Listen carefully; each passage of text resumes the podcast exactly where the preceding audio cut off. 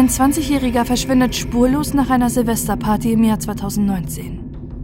Doch als seine Leiche gefunden wird, kommen mehr Fragen als Antworten auf. Was ist mit Christian Morgenstern passiert? Warum gibt es so viele Ungereimtheiten und rätselhafte Ereignisse um seinen Tod? Doch vor allem, wie kann die Polizei trotz allem von einem Suizid ausgehen?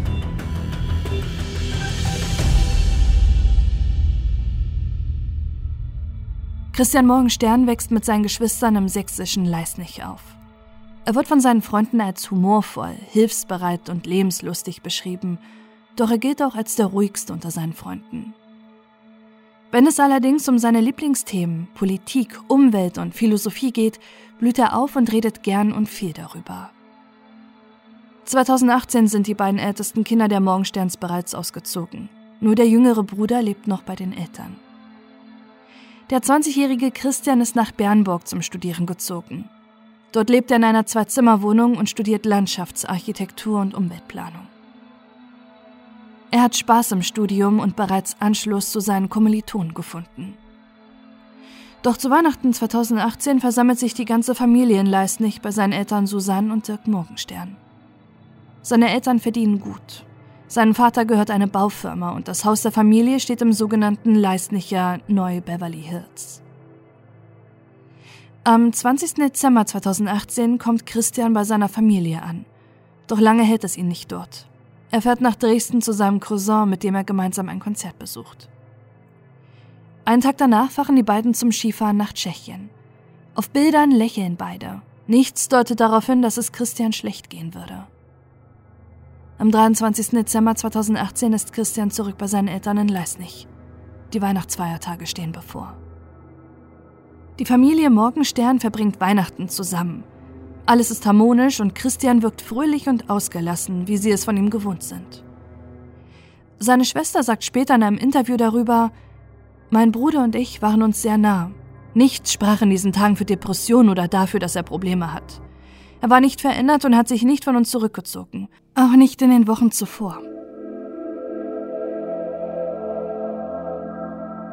Nach den Weihnachtsfeiertagen will Christian die Zeit mit seinen Freunden aus der Heimat verbringen. Für den 28. Dezember ist er mit ihnen zu einer LAN-Party verabredet. Die Party findet bei einem Kumpel von Christian statt, der nur wenige hundert Meter vom Haus der Morgensterns entfernt wohnt. Zu acht wollen sie bis Silvester die Zeit mit Zocken verbringen. Sein Vater hilft Christian, noch den PC ins Auto zu laden. Danach verabschieden sie sich. Es ist das letzte Mal, dass seine Eltern Christian sehen. Drei Tage verbringt Christian mit seinen Freunden. Sie trinken Bier, essen Pizza und Döner, spielen Computerspiele und hören Musik. Nichts wirkt anders als sonst. Auch auf seine Freunde macht Christian einen ganz normalen, fröhlichen Eindruck. Dass Christian Kontakt zu Drogen gehabt haben könnte, schließen seine Freunde aus. Am Tag vor Silvester schreibt Christians Vater seinem Sohn noch eine WhatsApp-Nachricht um 12.16 Uhr. Hallo Christian, willst du in den Sommerurlaub mitkommen? Gruß Papa. Gegen 18 Uhr ist Christian noch einmal kurz zu Hause, um seinen Computer vorbeizubringen und zu duschen. Danach versucht er seinen Vater anzurufen, der nicht zu Hause ist. Doch er überhört sein Handy und Christian bricht wieder zu seinem Freund auf. Um 21.03 Uhr schreibt Christian ihm deshalb, ich fahre mit in den Sommerurlaub. Auch den Silvestertag und Abend verbringt Christian Morgenstern mit seinen Freunden im Partykeller seines Kumpels. 25 Freunde feiern dort. Sie spielen Gesellschaftsspiele, trinken, hören Techno und brechen schließlich um 23.30 Uhr zum Marktplatz auf. Pünktlich um 0 Uhr lassen sie dort Raketen steigen und stoßen mit Sekt an. Zwei Stunden bleiben sie auf dem Marktplatz, bis sie wieder den Weg zum Haus von Christians Freund antreten. Gegen 2 Uhr kommt die große Freundesgruppe an einem älteren Ehepaar vorbei. Der Mann hat Probleme mit dem Laufen, deshalb bieten Christian und eine Freundin dem Paar an, sie nach Hause zu begleiten. Sie helfen ihnen über die Fußgängerbrücke, die über die Mulde führt. Als Dank steckt die Frau ihnen einen 5-Euro-Schein zu. Die Frau sagt später in einem Interview, dass Christian sehr nett und fröhlich in der Silvesternacht auf sie gewirkt hat und er keinesfalls stark alkoholisiert war. Auch seine Freunde geben später an, dass Christian über den Abend verteilt nur ein paar Bier getrunken hat und nicht betrunken war.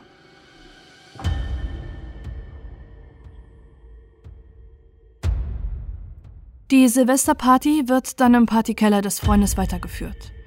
Eigentlich soll Christian auch dort übernachten, dafür hat er extra seine große Sporttasche mitgenommen. Doch dann passiert etwas Merkwürdiges in der Nacht. Christian Morgenstern will um 3.45 Uhr plötzlich aufbrechen. Es gab keinen Streit bei der Party oder einen Grund, warum Christian gehen sollte, weshalb sich seine Freunde wundern, dass er Hals über Kopf doch nach Hause gehen will. Er wirkt auf sie gehetzt und als ob er unter Zeitdruck steht. Er wartet auch nicht auf die Freunde, die eigentlich mit ihm nach Hause gehen wollen. Er bricht alleine in die Neujahrsnacht auf. Was dann passiert, ist bis heute ein Rätsel.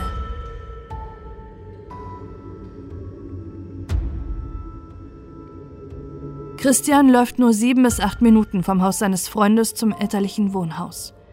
Dort muss er in der Nacht auch noch einmal gewesen sein, denn am Morgen des 1. Januar 2019 steht seine Sporttasche im Carport bei seinen Eltern. Warum und wohin Christian dann aufgebrochen ist, weiß keiner. Gegen 9 Uhr am Morgen sieht zum ersten Mal ein Passant auf der Fußgängerbrücke über die Mulde eine Jacke liegen. Zwischen Böllerresten liegt sie genau in der Mitte. Gegen 11.30 Uhr hebt ein Anwohner schließlich die Jacke auf. Er bemerkt sofort, dass die Jacke ungewöhnlich trocken dafür ist, dass es die ganze Nacht geregnet hat. Lange konnte sie also nicht dort gelegen haben. Ihm fällt aber noch etwas anderes, Seltsames auf. Unter der Jacke liegen Karten und Ausweise auf dem Boden. Darüber ist die Jacke wie eine Decke ausgebreitet. Währenddessen findet um 12.30 Uhr Christians Vater die Sporttasche seines Sohnes im Carport. Er geht davon aus, dass Christian oben in seinem Zimmer schläft. Dass jemand anderes die Tasche abgestellt hat, ist auszuschließen. Das Grundstück der Morgensterns ist mit einer Mauer und Zäunen abgesichert. Außerdem hätte der Hund der Familie bei einem Fremden angeschlagen.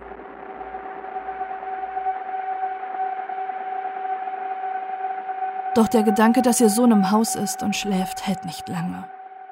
Um 12.45 Uhr klingelt das Telefon bei den Eltern. Der Erfinder von Christians Jacke und seinen Dokumenten ist am anderen Ende der Leitung. Daraufhin schauen die Eltern im Zimmer ihres Sohnes nach, doch er ist nicht zu Hause. Das Bett ist unbenutzt. Panik macht sich in der Familie breit. Sie suchen alles ab und telefonieren Christians Freunde durch, doch bei niemandem ist ihr Sohn. Sie gehen zur Fischerdorfer Brücke, wo die Jacke von Christian gefunden wurde, und der Anwohner übergibt ihnen die Sachen. Es fehlt Christians Portemonnaie. Alle Karten, die er sonst drin hat, lagen auf der Brücke unter der Jacke. Nur seine EC-Karte fehlt. Außerdem ist sein schwarzes iPhone 7 nicht dabei. Sowohl dem Anwohner als auch den Eltern kommt der Fund seiner Jacke und seiner Dokumente merkwürdig vor. Es wirkt fingiert so, als wären seine Sachen regelrecht zur Schau gestellt und so abgelegt, dass man sie findet. Noch auf der Fußgängerbrücke alarmieren sie die Polizei. Sie vermuten das Schlimmste.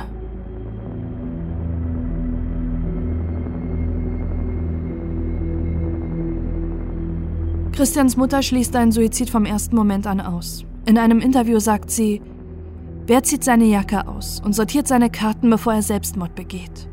Und wählt man dafür eine Brücke, die nicht besonders hoch ist, wenn nebenan die Bahnlinie verläuft und es in nächster Nähe steile Felswände gibt? Christians Vater schließt einen Suizid ebenfalls aus. Auch ein Untertauchen wirkt unwahrscheinlich. Schließlich sind doch sein Personalausweis und seine Krankenkassenkarte unter den Fundsachen. Die Polizei nimmt zwar das Verschwinden von Christian Morgenstern auf, allerdings gehen sie nicht von einem Verbrechen aus. Das hat den verheerenden Fehler, dass die Spurensicherung nicht die Brücke untersucht. Bis heute weiß niemand, ob es Blutspuren, Fingerabdrücke oder andere Spuren eines Sprungs am Brückengeländer gibt. Christians Mutter versichert der Polizei, dass es keinerlei Hinweise auf einen Suizid gäbe.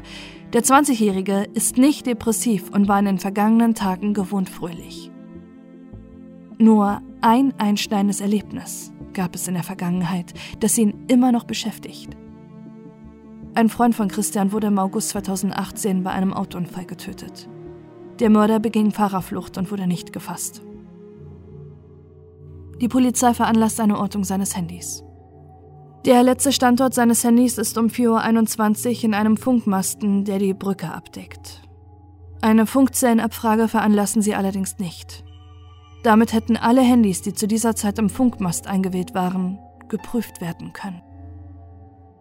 Eine Funkzellenabfrage kann aber nur durch einen richterlichen Beschluss genehmigt werden, wenn der Verdacht einer Straftat vorliegt. Davon geht die Polizei allerdings nicht aus. Um 20.15 Uhr am 1. Januar 2019 schreibt Christians Mutter ihrem Sohn noch eine WhatsApp-Nachricht. Wir sind in großer Sorge um dich. Egal was ist, wir sind für dich da. Wir bitten und beten, dass du lebst. In Liebe deine Mutter. Eine Antwort erhält sie darauf nicht. Anfang Januar sucht die Polizei die Mulde und das Gebiet darum nach Christian Morgenstern ab. Polizeiboote mit Sonargeräten sind auf dem Fluss unterwegs. Hubschrauber, Taucher und Spürhunde suchen alles ab. Christians Eltern drucken 2000 Suchplakate und hängen sie überall in Leisnig auf. Die Polizei vermutet trotzdem weiterhin einen Suizid oder einen Unfall. Seine Familie und Freunde schließen allerdings einen Selbstmord komplett aus. Sie denken darüber nach, ob Christian vielleicht irgendwo festgehalten wird, ob ihm K.O.-Tropfen verabreicht wurden oder ob nicht sogar Organhandel im Spiel ist. Christians PC wird untersucht. Auch dort findet die Familie nichts, was auf einen Suizid hinweisen oder ein Abtauchen erklären würde. Sein Browserverlauf, seine Dokumente und Mails werden durchsucht. Nichts deutet darauf hin, dass sich Christian vor seinem Verschwinden mit Selbstmord befasst hat.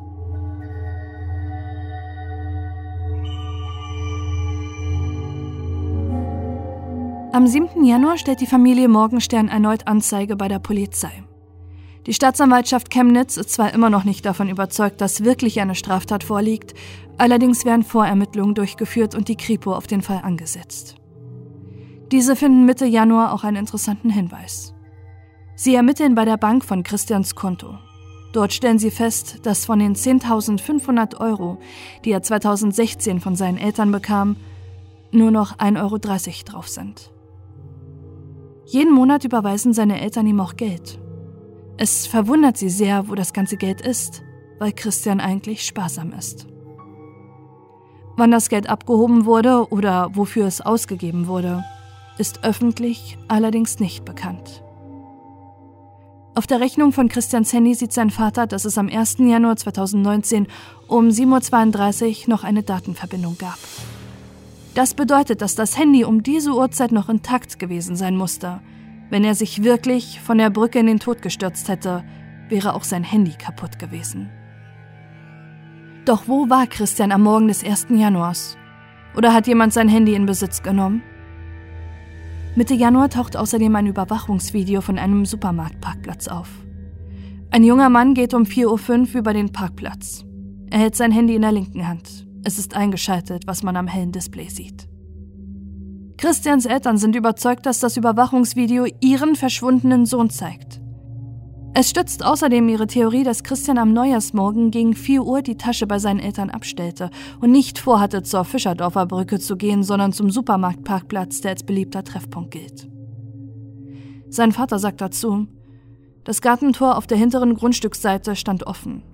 Wir alle nutzen diesen kürzesten Weg über eine Gasse bis zum Rewe-Markt. Es dauert drei bis vier Minuten. Doch diesen Weg sucht die Polizei mit den Spürhunden nicht ab. Sie gehen nur die Strecke vom Haus der Eltern zur Fischerdorfer Brücke ab.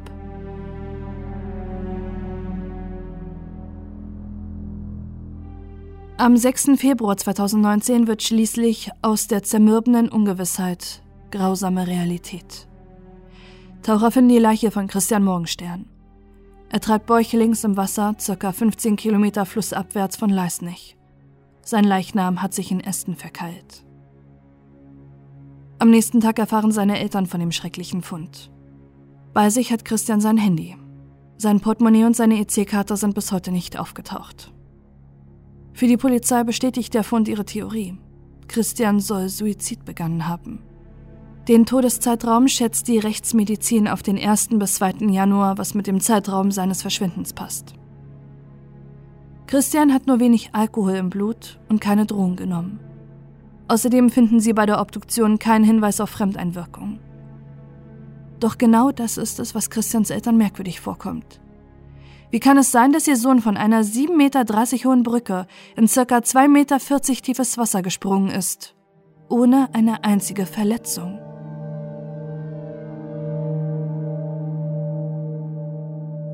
Hätte er nicht mindestens Abschürfung oder Hämatome haben müssen, wenn nicht sogar Knochenbrüche?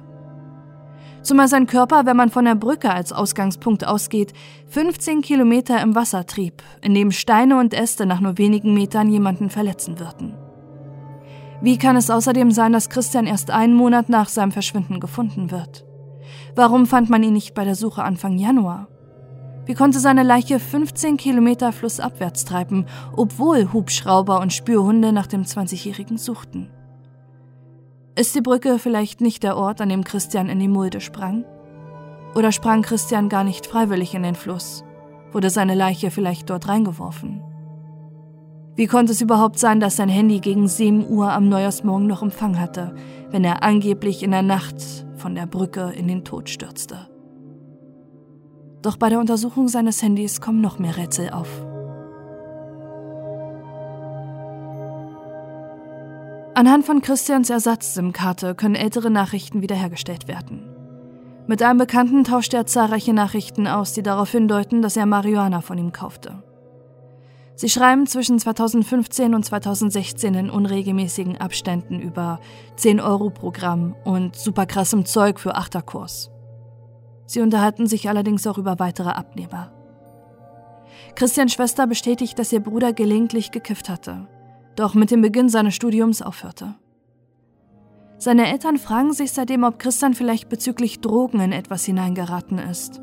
Die Nachrichten deuten allerdings eher auf Eigenbedarf hin. Ob die Ermittlungen Richtung Drogen vorgenommen wurden, weiß seine Familie allerdings bis heute nicht. Die Polizei äußert sich nicht. Anfang März 2019 findet die Trauerfeier von Christian Morgenstern mit 400 Gästen statt. Sie alle fragen sich, was dem 20-Jährigen in der Silvesternacht passierte. Ein Unfall oder doch ein Mord? Von Suizid geht keiner seiner Verwandten, Freunde und Bekannten aus. Als Christians Eltern über ihren Anwalt endlich Einsicht in die Polizeiakten bekommen, scheint der Tod ihres Sohnes nur noch mysteriöser zu werden.